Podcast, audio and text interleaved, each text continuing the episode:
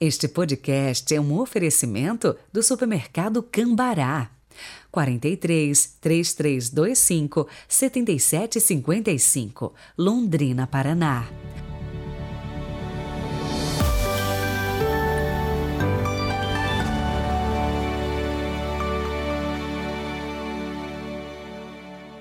Terça-feira, 8 de novembro de 2022. Sejam muito bem-vindos, você que já nos acompanha há muito tempo e os novos ouvintes que vão se achegando, conhecendo o nosso trabalho, vão se acomodando em torno da palavra e juntos, sempre com passos firmes nos caminhos da fé e vamos seguindo. Rezemos.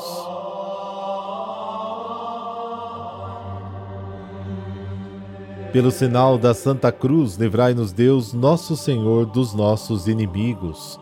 Senhor, aumentai em nós o dom da fé, para que em nossos lábios vosso louvor seja perfeito e produza sempre abundância de frutos celestes. Amém.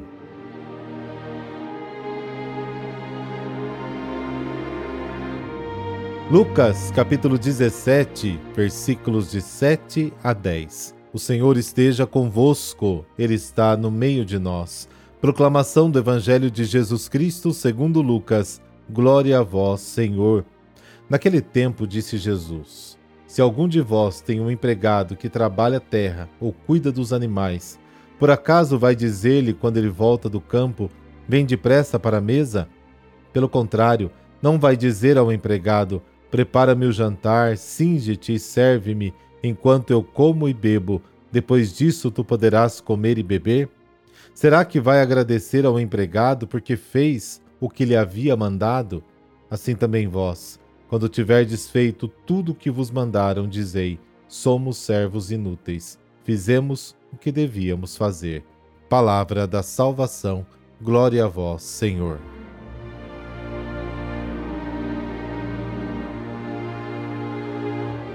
O Evangelho de hoje narra a parábola que se encontra apenas no Evangelho de Lucas, sem paralelo nos outros evangelhos. A parábola quer ensinar que nossa vida deve ser caracterizada por uma atitude de serviço. Começa com três perguntas e no final o próprio Jesus dá a resposta. E aí, as três perguntas de Jesus. São três perguntas extraídas da vida cotidiana para as quais os ouvintes são inspirados a pensar cada uma de sua experiência e a dar uma resposta a partir dela. E a primeira pergunta: se algum de vós tem um empregado que trabalha a terra ou cuida dos animais, por acaso vai dizer-lhe quando ele volta do campo: Vem depressa para a mesa? Claro, todos responderam: Não. Aí vem a segunda pergunta. Pelo contrário, não vai dizer ao empregado: Prepara-me o jantar, singe-te e serve-me, enquanto eu como e bebo. Depois disso, tu poderás comer e beber? Todos responderão: Claro, sim. E a terceira pergunta: Será que vai agradecer ao empregado porque fez o que lhe havia mandado? Todos responderam: Não. Pela maneira como Jesus faz as perguntas, as pessoas percebem em que direção ele quer conduzir o nosso pensamento. Ele quer nos tornar servos uns dos outros. No final, o próprio Jesus tira uma conclusão que já estava implícita nas perguntas. Assim também vós, quando fizerdes tudo o que vos foi ordenado, dizei: somos servos inúteis, fizemos o que deveríamos ter feito. O próprio Jesus nos deu exemplo quando disse: O filho do homem não veio para ser servido, mas para servir. Marcos capítulo 10. Serviço é um tema que Lucas gosta muito. O serviço representa a maneira como os pobres do tempo de Jesus, os Anauim, esperavam o Messias, não como rei Messias glorioso, sumo sacerdote ou juiz, mas como servo de Yahvé, anunciado por Isaías, lá no capítulo 42, versículos de 1 a 9. Maria, a mãe de Jesus, disse ao anjo: Eis a serva do Senhor, que se cumpra em mim segundo a tua palavra. Lucas capítulo 1. Em Nazaré, Jesus apresenta-se como o servo, descrito por Isaías, Lucas 4, Isaías 61. No batismo e na transfiguração foi confirmado pelo Pai que cita as palavras dirigidas por Deus ao servo, Lucas 3, em correspondência a Isaías 42. Jesus pede aos seus seguidores: quem quiser ser o primeiro, deve ser o servo de todos. Mateus capítulo 20. Servos inúteis é a definição do cristão. Paulo fala disso aos membros da comunidade de Corinto quando escreve: Eu plantei, Apolo regou, mas foi Deus quem o fez crescer. Capítulo 3. Paulo e Apolo não são nada, apenas ferramentas simples, servos. O que vale mesmo é Deus e só Ele.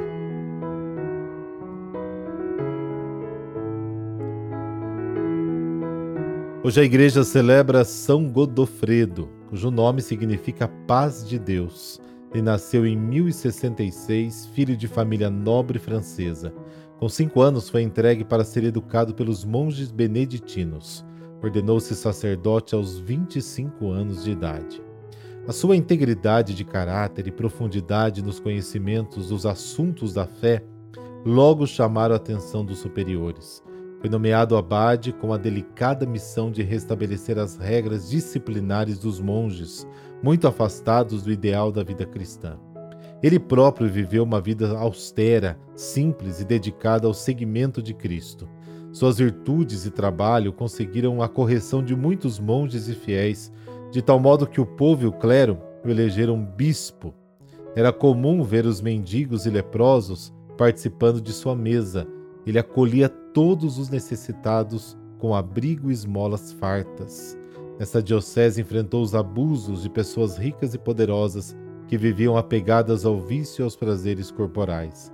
Sua pregação era dura e acabou atraindo para si a ira de muitas pessoas.